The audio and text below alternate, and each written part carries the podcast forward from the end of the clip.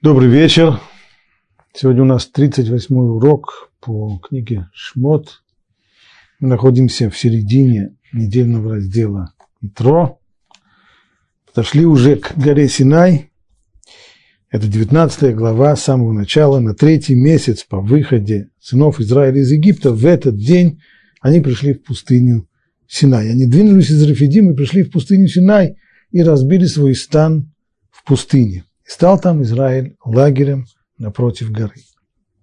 А Муше поднялся к Богу. И Господь возвал к нему с горы, сказав, «Так скажи дому Якова и говори сынам Израиля. Вы видели, что я сделал Египту, а вас я нес на орлиных крыльях и принес вас к себе. А теперь, если вы будете слушаться моего голоса и соблюдать союз со мной, то вы будете сокровищем среди всех народов, ведь вся земля моя. А вы будете у меня царством священнослужителей и святым народом. Вот эти слова, которые ты скажешь сынам Израиля. То, что предшествует Синайскому откровению, которое является центральным событием не только этой главы, но и всей Торы, вот то, что ему предшествует, мы видим, что это переговоры. Всевышний ставит определенные свои условия. Есть в этих переговорах посредник, как обычно бывает в переговорах, это Моше. Он посредник между Всевышним и между еврейским народом. И он таким способом челнока в данный момент осуществляет контакты между Всевышним и между еврейским народом. Всевышний дает ему условия, указания. Вот так пойди скажи еврейскому народу и дай ответ, что они скажут. Вот мы постараемся сегодня понять содержание этих самых переговоров, но прежде всего, прежде чем Всевышний передает свои условия, здесь есть несколько предложений, которые можно характеризовать как вступление. Моше поднялся к Богу, Господь возвал к нему с горы, сказав, так скажи дому Якова и говори сынам Израиля. Что же им надо сказать? Вы видели, что я сделал Египту, а вас я нес на орлиных крыльях и принес вас к себе. Почему раздельно говорится «так скажи» «так скажи дому Якова и говори сынам Израиля». Если бы было написано по отдельности, просили бы нас, что такое дом Якова? Дом Якова, ну, это еврейский народ. А сыны Израиля, что это такое? Это еврейский народ тоже. Почему же здесь разделяется? Так скажи дому Якова и говори сынам Израиля. Посмотрим Раши. Дому Якова – это женщины. Стало быть, э, сынам Израиля – это мужчины. Здесь прежде всего уже есть начало ответа. Мужчинам и женщинам скажи по-разному. Невозможно то же самое сказать и мужчинам, и женщинам, потому что они совершенно, совершенно разные. Как говорит Талмуд, нашим амбифней ацма. Женщина – это как отдельный народ. То есть это совершенно другие представления, совершенно другая, э, совершенно другой менталитет, совершенно другой образ мышления. И поэтому говорить с мужчинами и женщинами одно и то же не представляется возможным. Аргументы, которые хороши для мужчин, могут оказаться совершенно неубедительными для женщин, и наоборот. Поэтому с ними говори по-разному. Если здесь какое-то в словах Раши, какое-то направление, а в чем, собственно говоря, должна быть эта разница, даже если мы усвоили и понимаем, что различия они очень большие, нужно совершенно по-разному обращаться и по-разному говорить, если какое-то здесь направление, Раши дает. С женщинами говори деликатно, мягко. Котомар лебейт Яков. Томар то есть слово «говори» используется в, в оригинале, используется здесь два глагола. «Котумар лебейт Яков» – так скажи дому Якова, «ветагид ливне Израиль». И опять же, «и так скажи сынам Израиля». Скажи, скажи, но в оригинале это разные глаголы, и есть между ними определенная разница. Говорит Раши, Котумар, так скажи дому Якова, это происходит Значит, глагол «амар» ему созвучно слово арамейское имра, что означает шерсть. Шерсть – это мягкий продукт. Так вот, с женщинами будешь говорить мягко. Особый язык должен быть. А что касается мужчин, то тагид. Тагид, снова говорит Раши, созвучно это, этот глагол со словом гид, что означает жила. жила, в отличие от э, шерсти, это вещь жесткая. С мужчинами можно говорить жестко. В чем это означает жесткость?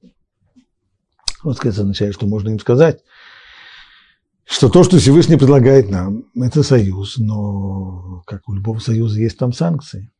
То есть скажи им, что здесь есть еще и наказание. То есть с мужчинами можно говорить жестко, говоря, во-первых, что будут законы, что мы должны принять на себя обязательства, которые сформулированы в законах. И законы не просто общие слова и э, лозунги, а законы очень, законы очень конкретно разработанные с большим количеством деталей. И законы эти означают, что есть обязанность их выполнять, есть санкции, есть наказание за их невыполнение. Вот это можно сказать мужчинам. С женщинами так говорить не следует. С ними нужно говорить по-другому, мягче. Раша не говорит, а как мягче, а что. Но самое главное, самое главное здесь, что направление указано, говорить не так, как с мужчинами, не так жестко, не говорить о обязанностях, наказаниях и многочисленных, очень конкретно разработанных законах, а нужно совершенно говорить по-иному. Это первое. Дальше в стихе сказано так, скажи им, всем, всем скажи по-разному. Но что бы то ни было, перед тем, как будешь с ним говорить, нужно сказать им еще одно. Вы видели, что я сделал Египту, а вас я нес на орлиных крыльях и принес вас к себе. Для чего это сказано? Если сейчас начнется, начнутся переговоры о принятии Торы, о принятии заповедей, то почему в качестве преамбулы должны быть вот эти вот самые слова «Вы видели, что я сделал с Египтом?» Если бы было «Вы видели, что я сделал с Египтом» и было бы там точка, то я бы сказал так. А Всевышний хочет здесь немножко напугать. Так, вы э, видели, что я сделал с Египтом? Как я их э, десяти ударами почти, почти уничтожил. Так вот, э, э, законы будете мои соблюдать или нет? Вопросы есть? Вопросов нет. Конечно, будем. Мы уже трясемся, нам уже страшно. Но продолжение совершенно другое. Вы видели, что я сделал с Египтом, а вас я носил на, нес на орлиных крыльях и принес вас к себе. Значит, содержание здесь совершенно другое. Не напугать и, и, и не продемонстрировать свою силу для того, чтобы навязать свои условия. А что же тогда здесь имеется в виду? Посмотрим, как объясняют комментаторы.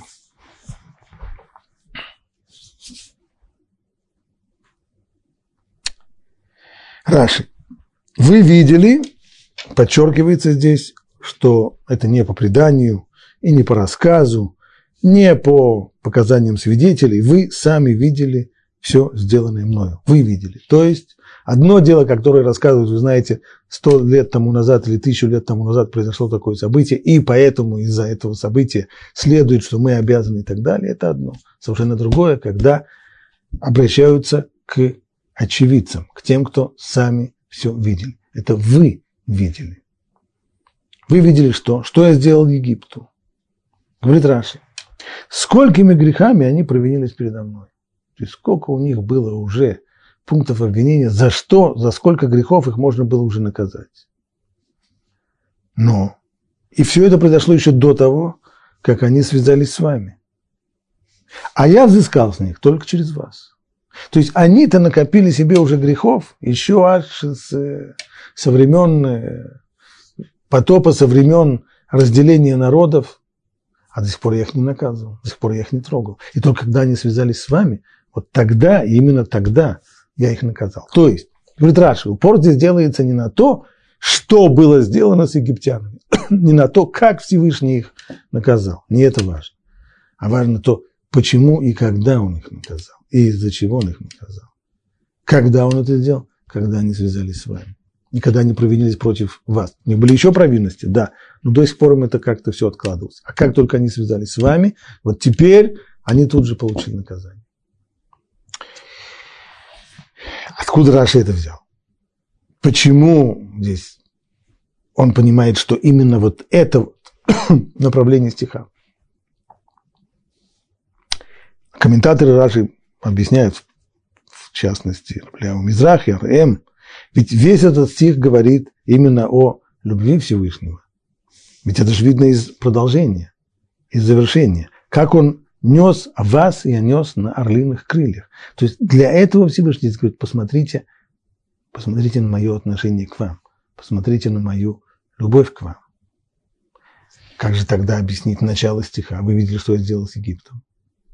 Вот Раши именно это. В этих словах тоже подчеркивается особое, особое, особое отношение Творца мира к еврейскому народу. Вы видели египтян, вы знаете, знаете.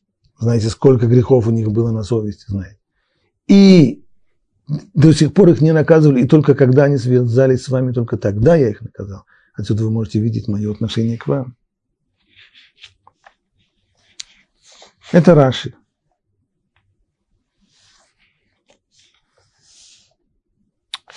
Сфорно, Рабио Вадия Сфорно, говорит, что, говорит, что Тора подчеркивает здесь несколько другой, другую сторону. Вы видели, как я настаивал, чтобы они раскаялись в своих злодеяниях. Опять же, египтян вы знаете. И вместе с тем, я же не наказал их сразу. Вы видели, что я сделал с Египтом, имеется в виду, сколько времени, целый год с ними были, с ними были контакты. И, и хотя они заслужили наказание, я их не наказал сразу. Почему? Да потому что хотел, чтобы они раскаялись, чтобы они исправились. Потому что я не хочу смерти грешника. И только потому, что они продолжали упорствовать из-за их невероятного упрямства, уж тогда я был вынужден совершить чудеса и знамения, чтобы их погубить.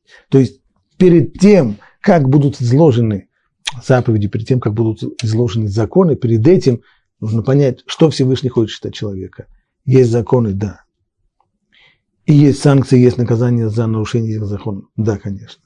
Но Всевышний устраивает законы не для того, чтобы наказывать грешника. И пример этого можно взять из того, что произошло в Египте. Видите, сколько времени Всевышний возился с ними, с египтянами. Только для того, чтобы дать им хоть какую-то возможность самим исправиться. И уж только когда оказалось, что абсолютно положение тупиковое и ничего не помогает, уж тогда пришлось их наказывать. Теперь перейдем к концу стиха. «А вас я нес на орлиных крыльях».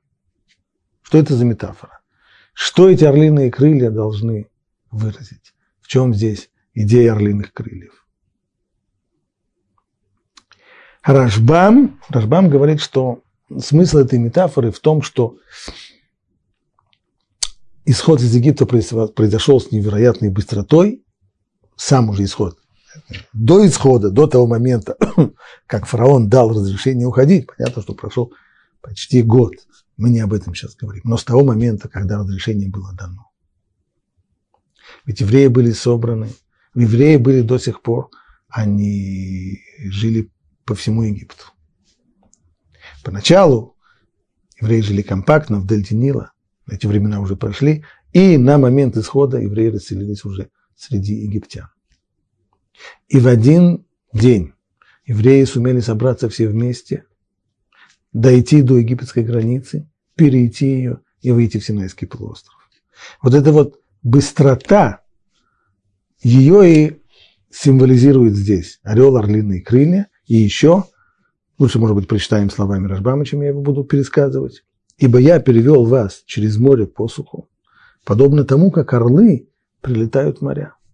Человек, которому приходится пересекать море на корабле, это довольно долгое, длительное, трудное, да и опасное путешествие. А орел, орел пересекает моря совершенно без проблем. И еще, ведь они остались невредимыми. Как написано, как орел стережет свое гнездо, над птицами своими парит. Орел здесь это еще и символ безопасности. С орлом вряд ли кто-то будет э, связываться. Поэтому, что касается его птенцов, в тот момент, когда он парит над своим гнездом, то они в полнейшей, в совершеннейшей безопасности. То есть вот это вот отношение, которое Всевышний демонстрирует, если хочет обратить внимание евреев на свое отношение к ним, он и выражает этими словами, что я нес вас на орлиных крыльях. То есть посмотрите, насколько быстро и совершенно безопасно вы пришли от Синая, от э, египетской границы и до сих пор до Синая. В Мидраше есть еще один, подчеркивается еще один момент этих орлиных крыльев. Почему именно орел? Мидраш в, в Михильте.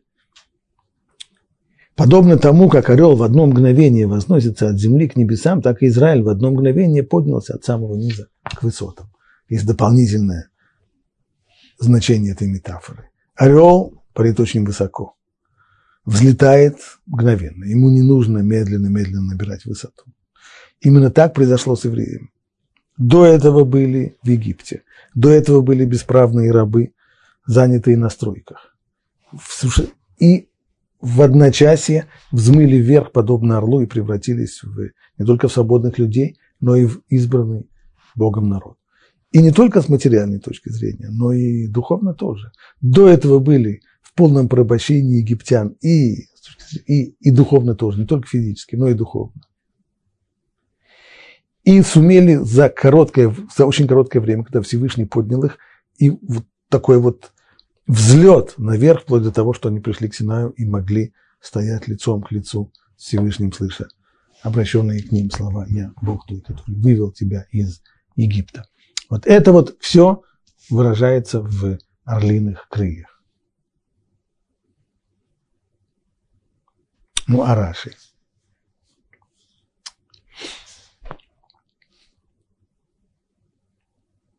Раши дает совершенно другую интерпретацию этого образа орлиных крыльев. Пишет Раши так. Подобно орлу, который носит своих птенцов на крыльях. Дело не в том, что орлел высоко взлетает, или быстро взлетает, или безопасность. Дело не только в этом. Орел носит своих птенцов на крыльях, в отличие от всех остальных птиц, которые несут своих птенцов в лапах. Ну а почему, в чем, в чем здесь это различие? Раша объясняет это различие так. Все остальные птицы, они стараются сохранить своих птенцов, а они боятся других птиц. И поскольку они боятся других птиц, которые лишают, то есть, как кого они боятся? Боятся хищников. Хищники всегда, и, и орлы, и ястребы, и другие хищники, они летают очень высоко, а потом они опускаются на свою жертву. Так вот, поскольку все птицы они опасаются хищников, которые летают выше их. Поэтому они и переносят своих птенцов в лапах. Но орлу некого бояться. Он летает выше всех, да он и сильнее всех. Кого ему бояться? Птиц он не боится, но человека он боится.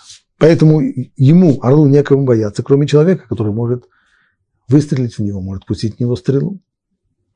Ведь нет птицы, которая пролетит над орлом. Нет птицы, которая позволит себе атаковать орла. Поэтому орел берет своих птенцов и приносит их на крыльях. Как бы говоря этим, пусть уж если стрелок выстрелит снизу, если человек пустит стрелу, то пусть лучше стрела вонзится в меня, чем в моих детей. Так, говорит Всевышний, я поступил с вами. Как сказано по поводу перехода через э, Тростниковое море. Когда еврейский народ стоял у моря, и сзади их настигли египтяне. Написано, и переместился ангел Божий, и вошел он между станом Египта и станом Израиля.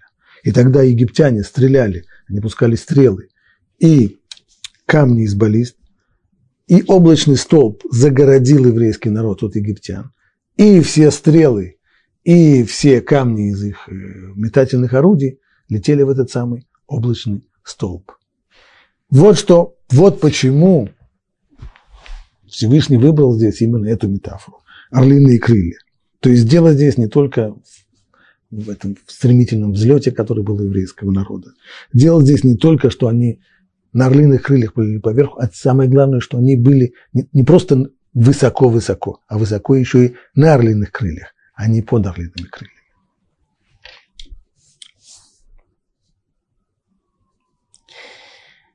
Ну, с орлиными крыльями вроде бы мы разобрались. Теперь конец этого приложения и принес вас к себе. Что значит к себе? Есть какое-то место, о котором Всевышний может сказать, что это у меня, или другое место, которое не у меня.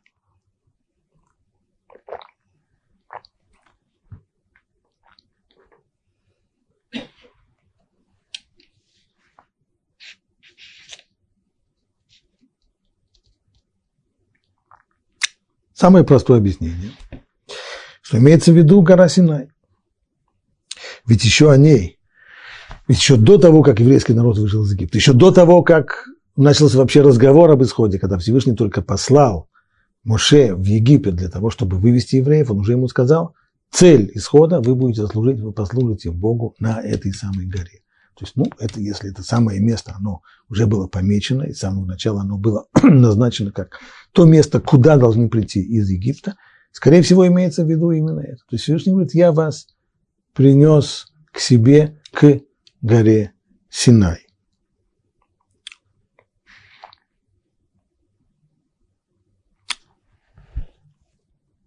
Тогда другой вопрос. Если уже это с самого начала было намечено как цель. И с самого начала на орлиных крыльях нужно было прилететь к горе Синай. Можно было сделать это чуть побыстрее.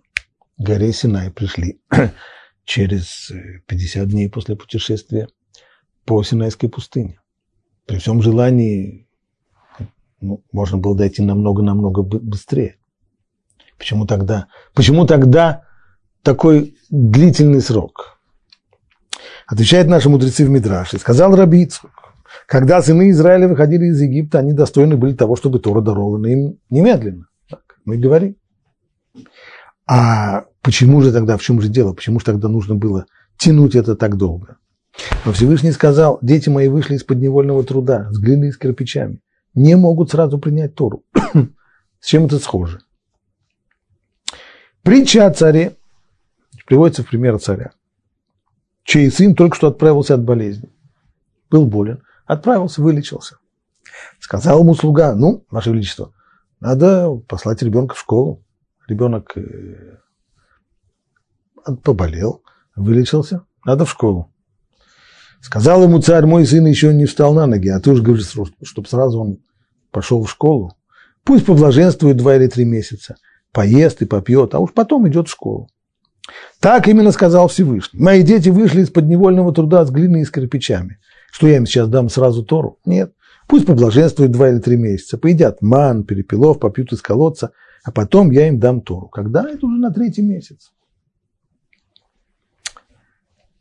Невозможно сразу прямо из египетского рабства, из работы с кирпичами, из состояния подневольных людей, из состояния подчиненных египтянам сразу получать Тору. Нужно нужен определенный санаторий.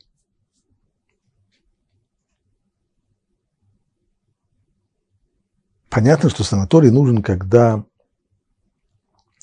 когда человек выходит, сейчас, не знаю, почему-то мне вспомнилось, э, каким образом пришла мне эта ассоциация, вспомнилось, как э, писал в своих воспоминаниях Э, маршал Рокоссовский, который сидел в сталинских лагерях, и прямо перед войной его решили освободить.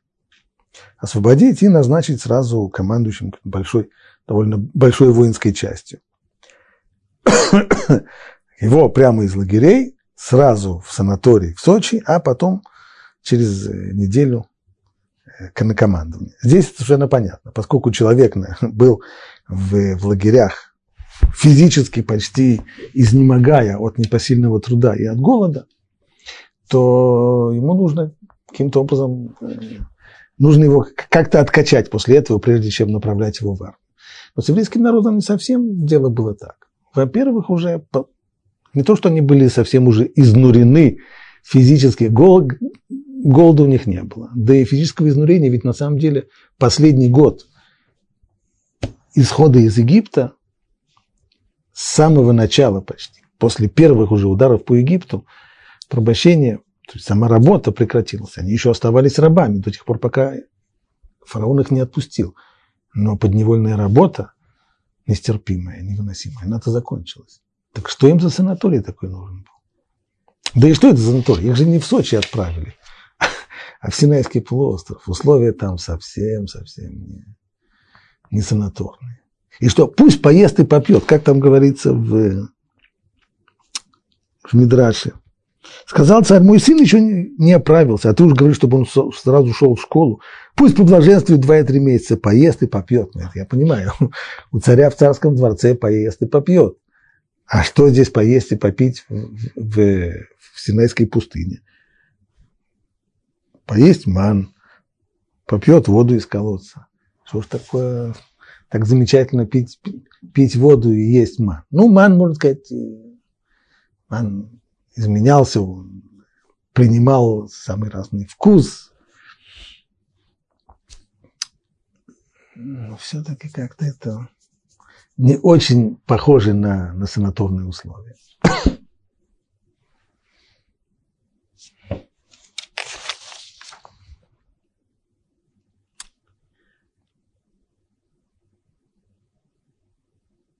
Некоторые склонны объяснять это следующим образом.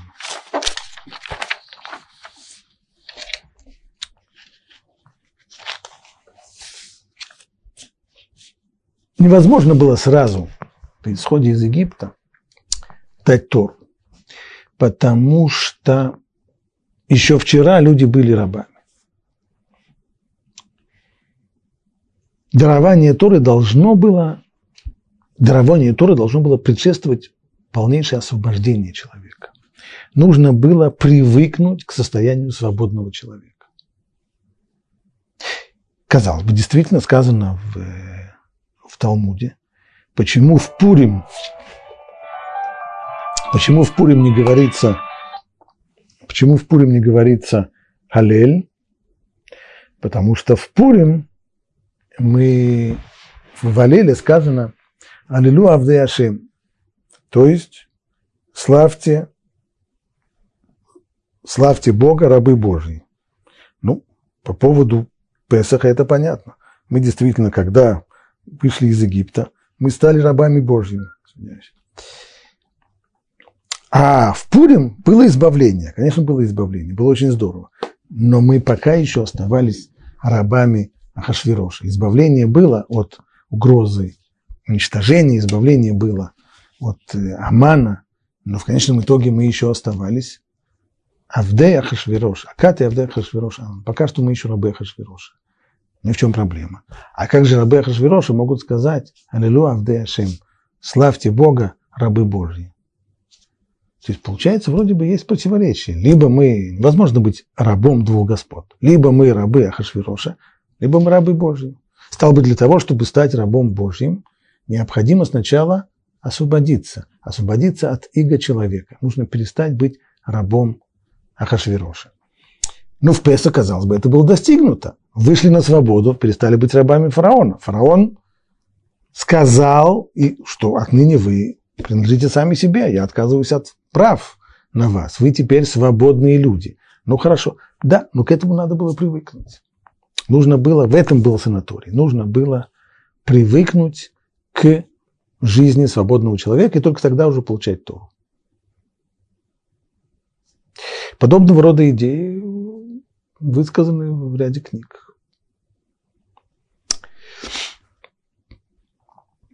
Мне кажется, что с ними можно поспорить. Действительно ли здесь дело в том, что необходимо, что для того, чтобы принять иго Ой, Малхут Шамаем, иго Небесного Царства необходимо прежде всего политически освободиться и стать свободным человеком.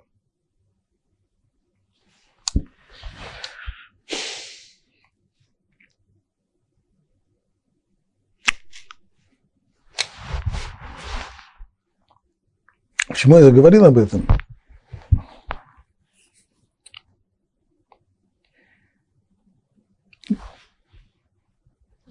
для скажем, для меня в,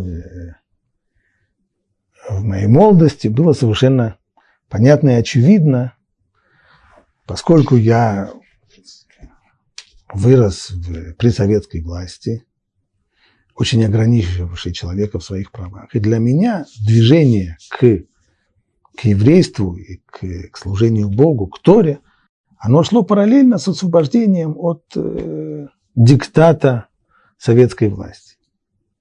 Советская власть не давала возможности жить по-еврейски, а поэтому для того, чтобы иметь возможность жить по-еврейски, необходимо было освободиться от этой власти.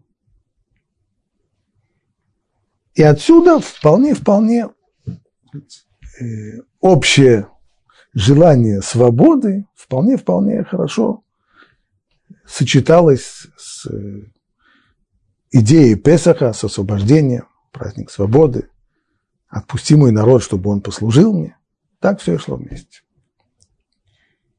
Вроде бы не вызывало серьезных сомнений сочетание этих двух тем. Но вместе с тем мы хорошо знаем исторически, что даже находясь на протяжении всей истории, даже находясь под властью самой невероятной тирании, еврейский народ мог сохранять верность Богу,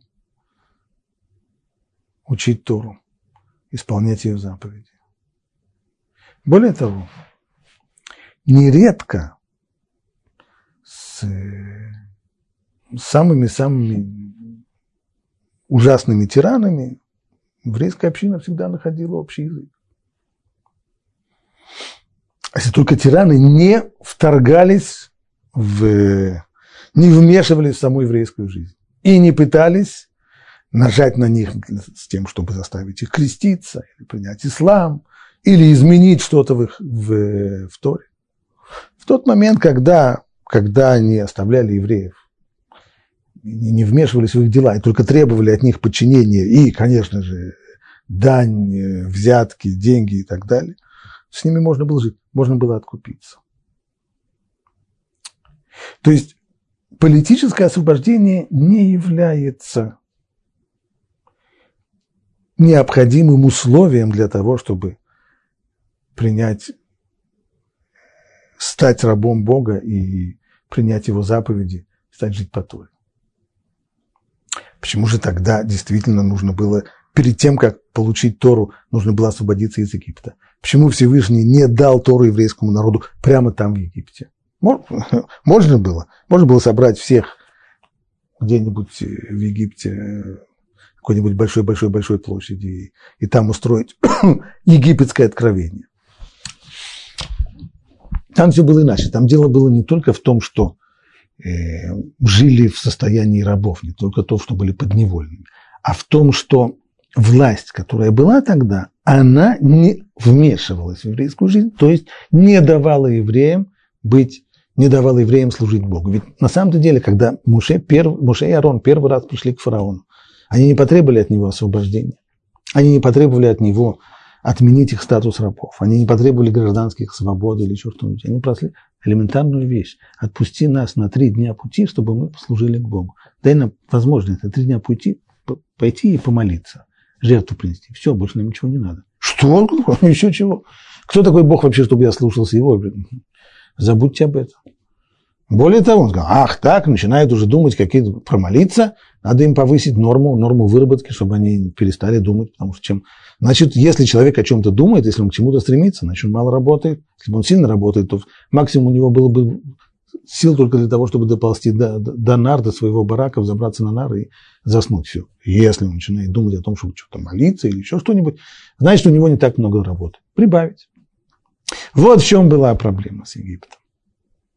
То есть состояние раба как таковое еще не противоречит тому, чтобы быть рабом.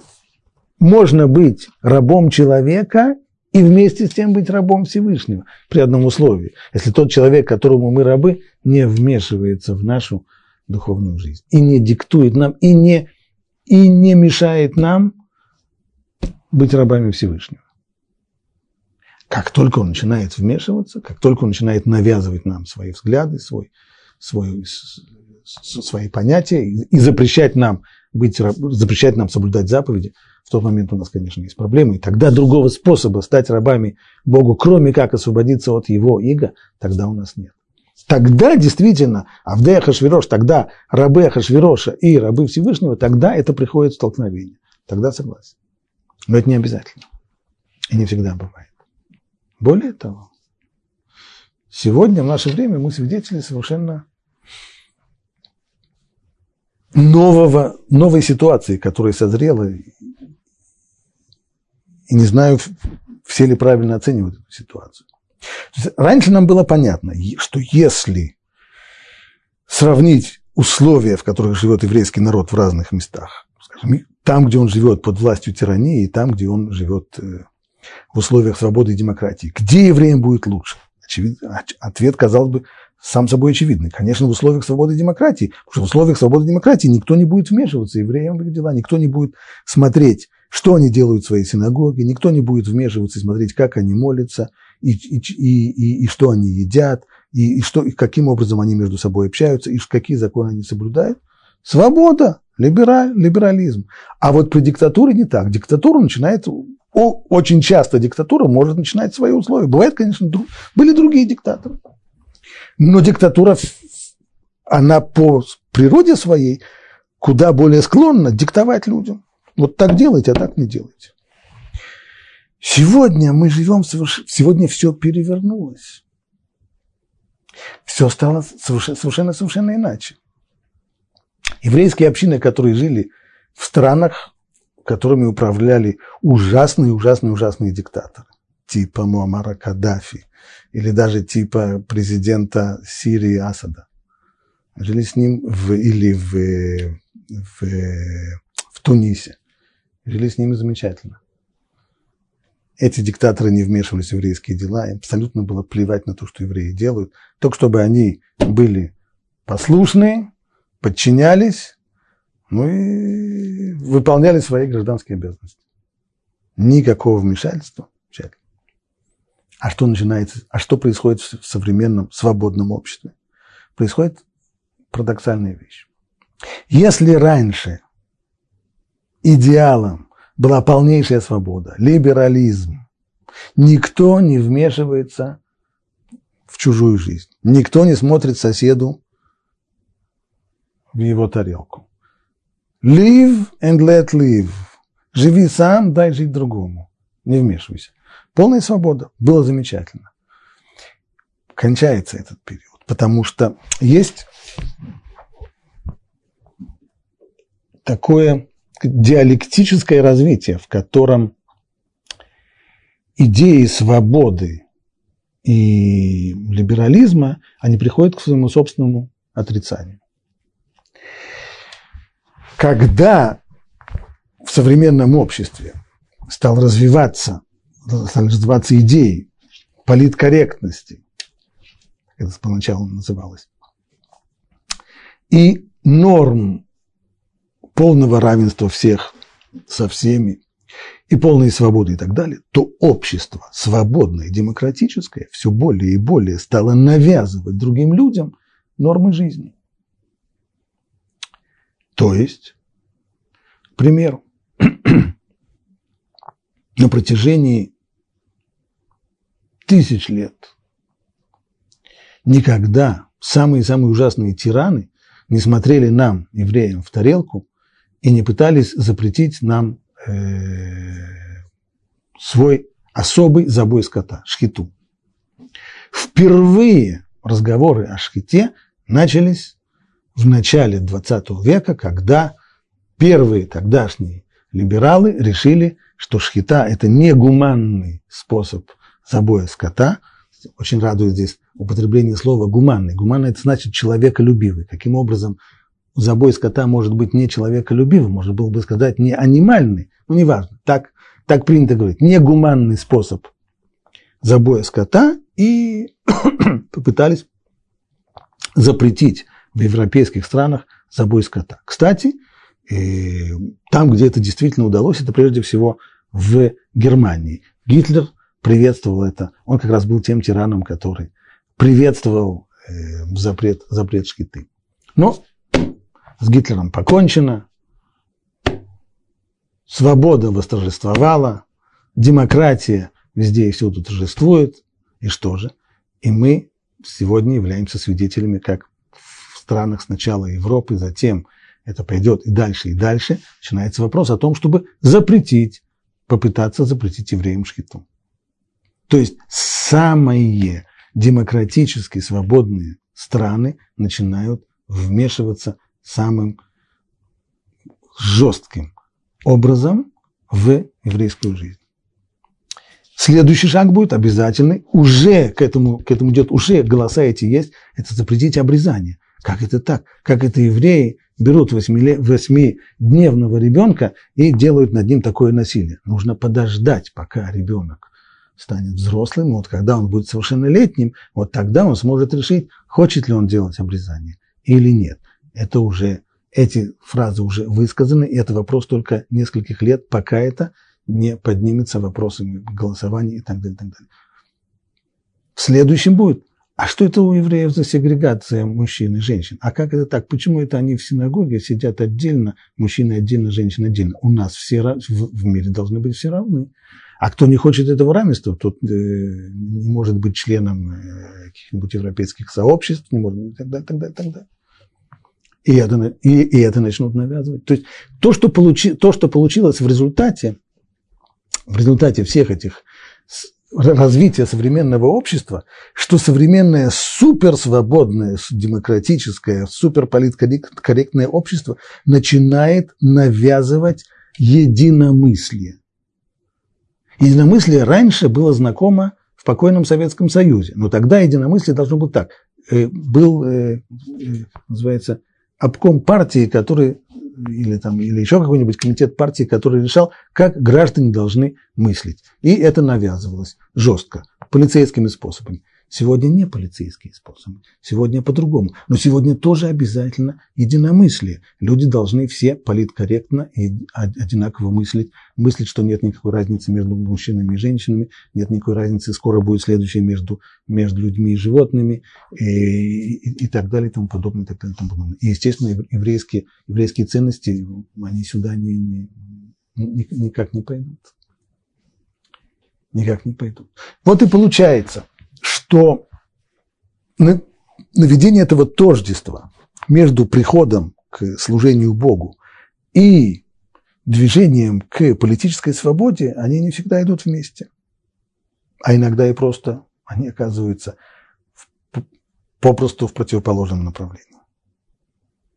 Иногда под властью тиранов евреям жилось легче с точки зрения духовной, когда тираны не вмешивались в еврейскую жизнь, Иногда это было не так. Иногда тираны, как, например, фараон, вмешивались и активно, и тогда необходимо было от них освободиться. А иногда и с нетиранами, наоборот, в свободных странах тоже бывало по-разному. Иногда были периоды, в которых свободные страны, так это было, по крайней мере, в послевоенные годы до конца XX века, когда общественность никоим образом не вмешивалась в еврейские дела. И это было, безусловно, периодом невероятного расцвета еврейских общин всюду и везде. Но это время кончилось, а сегодня и свободные, свободные демократические страны начинают вмешиваться очень жестко во внутреннюю еврейскую жизнь. Если так, то мы возвращаемся к самому началу, к первому вопросу. В чем же здесь было дело? Почему необходимо было еврейскому народу вот такой вот санаторий? Почему сразу, выходя из Египта, невозможно было получить Тору?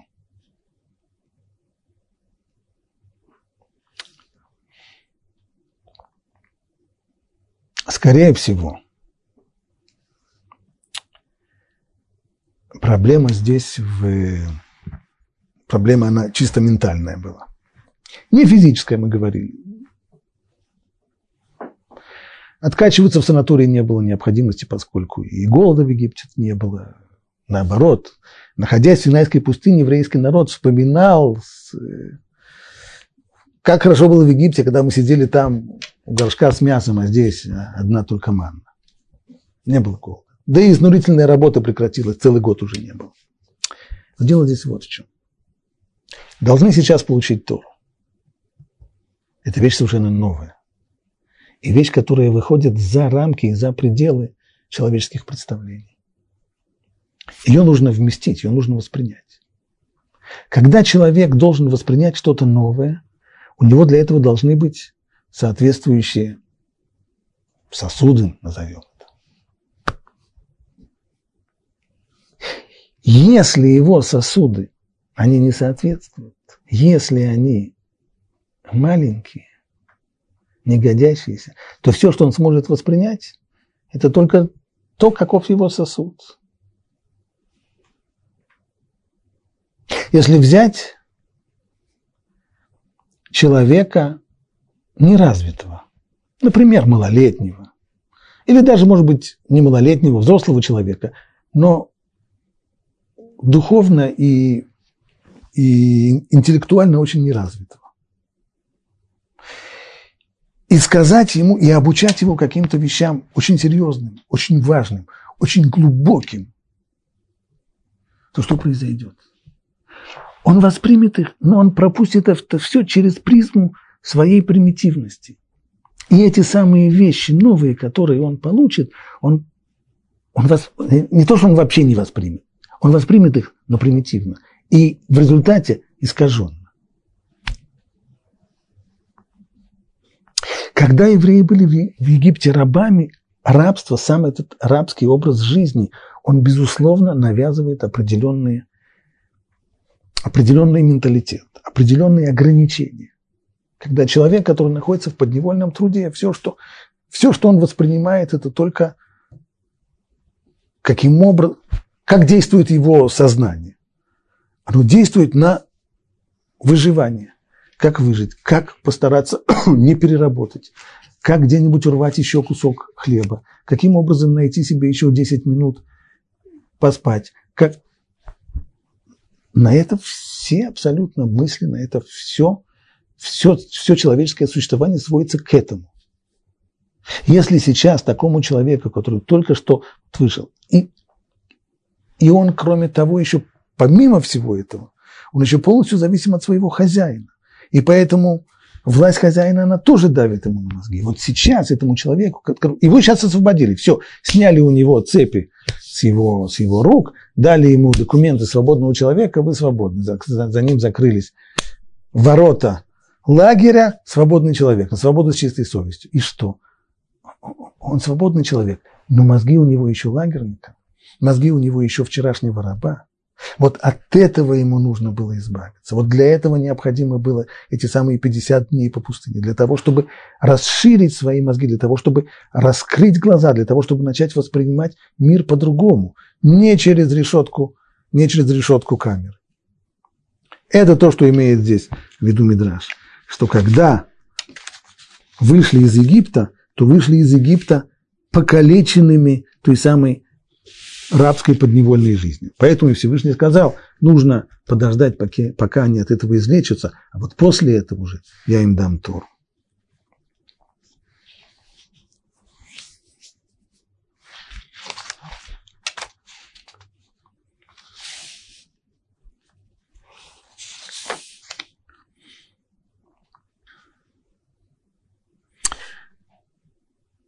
А теперь, это пятый стих я читаю.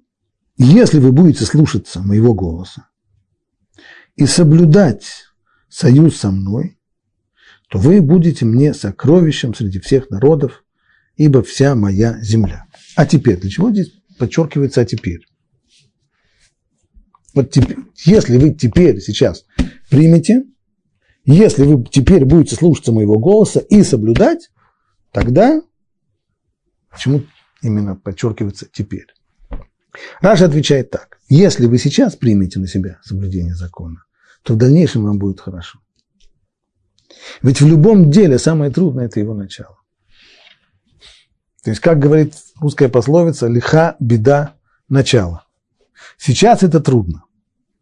Но если из-за трудностей у вас не будет сейчас решения, а либо да, либо нет, мы посмотрим, как это получится, еще не знаю, немножко боюсь, тогда будет плохо. Если сейчас вы принимаете на себя, тогда, тогда, конечно, поначалу будет трудно, но потом это будет хорошо. Потом это будет легко. То есть та трудность, которая есть сейчас в том, чтобы принять на себя обязанности исполнения закона, она трудность естественная, она существующая, нет никакого сомнения. Но если только принять на себя и согласиться, что я, что я беру это на себя, я начинаю это делать, то трудности они только в начале. Потом они уйдут. Лиха беда начала.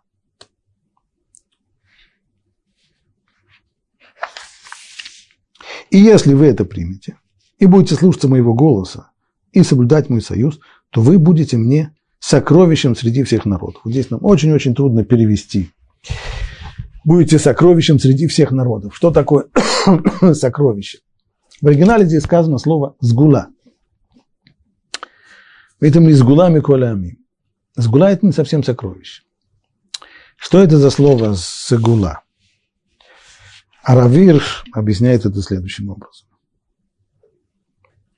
«Сгула» означает исключительное обладание. То есть это форма обладания, но именно исключительного, на которое никто, кроме его владельца, не имеет права, и которое не имеет отношения никому, кроме его владельца. То есть могут быть формы владения различные. Скажем, э, если я иду по улице, то у меня полное право идти по улице. Улица моя? Моя, конечно, моя. А у другого человека есть право идти по улице? Или я ему скажу, а что ты здесь по моей улице ходишь? Уходи отсюда, я здесь хочу ходить, ты мне мешаешь. Обычно у пешеходов это не бывает, но с машинами это очень часто. Что ты здесь едешь? Здесь, здесь я еду. Ты мне мешаешь. Не могу сказать почему, потому что улица, она моя, такая же, как и, такая же, как и другого человека, и другого пешехода или другого водителя. Мы с ним одинаково этим владеем. Есть, есть вещи, которые, которые, на которых есть права пользования, владения, может быть, даже другое, но права пользования есть. А вот сгула – это форма исключительного исключительного владения, которое не дает право пользования никем, кроме самого владельца, и кроме того, образует особые отношения. То есть, когда любой другой не имеет отношения ни к, к этому, и никто, кроме владельца, не имеет к этому отношения. Следовательно, продолжает Равир, используя это выражение «сгула» для определения наших взаимоотношений с ним, вот они, это слово и определяет взаимоотношения еврейского народа с Творцом мира. Стало быть, Бог требует, чтобы мы полностью принадлежали Ему. Полностью. И знаешь так, я это вообще, это я. У меня есть свои интересы, у меня есть свои... Ну что, я еще и соблюдаю законы Бога. Я в Бога верю, я принял его законы и соблюдаю. Но я – это я. Мыслю себя отдельно. Готов принимать законы Бога и исполнять его, его заповеди. Пусть меня за это ценят. Нет, это не так. Сгула – это значит мы полностью, абсолютно. То есть то, что Всевышний здесь предложил, чтобы мы вступили в такой союз, при котором мы сами, сами себя вне этого союза, вне отношения с ним, не мыслим. Бог требует, чтобы мы полностью принадлежали Богу, Ему каждой частицей нашего существования, это всеми фибрами своей души, каждым проявлением нашей природы и всеми нашими устремлениями. То есть, чтобы все, к чему мы стремились, это были те вещи, которые есть в Торе. Те вещи, которые Тора считает ценными, чтобы мы к ним стремились и считали их ценными. Те вещи, которые Тора не считает ценными, или даже наоборот чтобы мы к ним совершенно не стремились. Чтобы не было такого, у меня есть свои ценности, а еще у меня есть и Тора. Это само по себе, а это само по себе. Вот это вот нет. Он требует, чтобы мы поставили наше существование и наши потребности в зависимость от Него одного. Доверили только Ему определять их и не позволяли ничему и никому больше управлять нашей жизнью или влиять на наши поступки. И вот если это будет реализовано, и будем мы вот таким вот скула Миколя Амим, сокровищем из всех народов, ибо моя вся земля. То есть, несмотря на то, что вся земля принадлежит мне, и все народы принадлежат мне, с вами будут особые, особые вот такого рода отношения, сгула. А вы будете у меня царством священнослужителей и святым народом. Объясняет Рамбан, царство священнослужителей, мамлехет куаним, то есть имеется в виду стать общиной, в которой все, по сути, свои служители мне. Не так, как есть община общая, э, мир, а есть над ними еще стоящий клир. Нет. Община, в которой все служители мне. И святым народом имеется в виду со стороны близости к Всевышнему. Это означает святость, отделенность. О значении этих слов «Мамлехет Куаним Вегой Кадош» они, о них следует поговорить отдельно и об этом союзе, который заключается сейчас здесь. До сих пор это было только преамбула, до сих пор были, было только предисловие перед самыми переговорами о, о заключении союза. О самом союзе имеет смысл поговорить отдельно. Я, может быть, только ответить на вопрос, который был задан. И был задан вопрос, не относящийся к, к материалу, который мы изучаем. Могу ли я читать молитвы лежа на диване, если я один дома?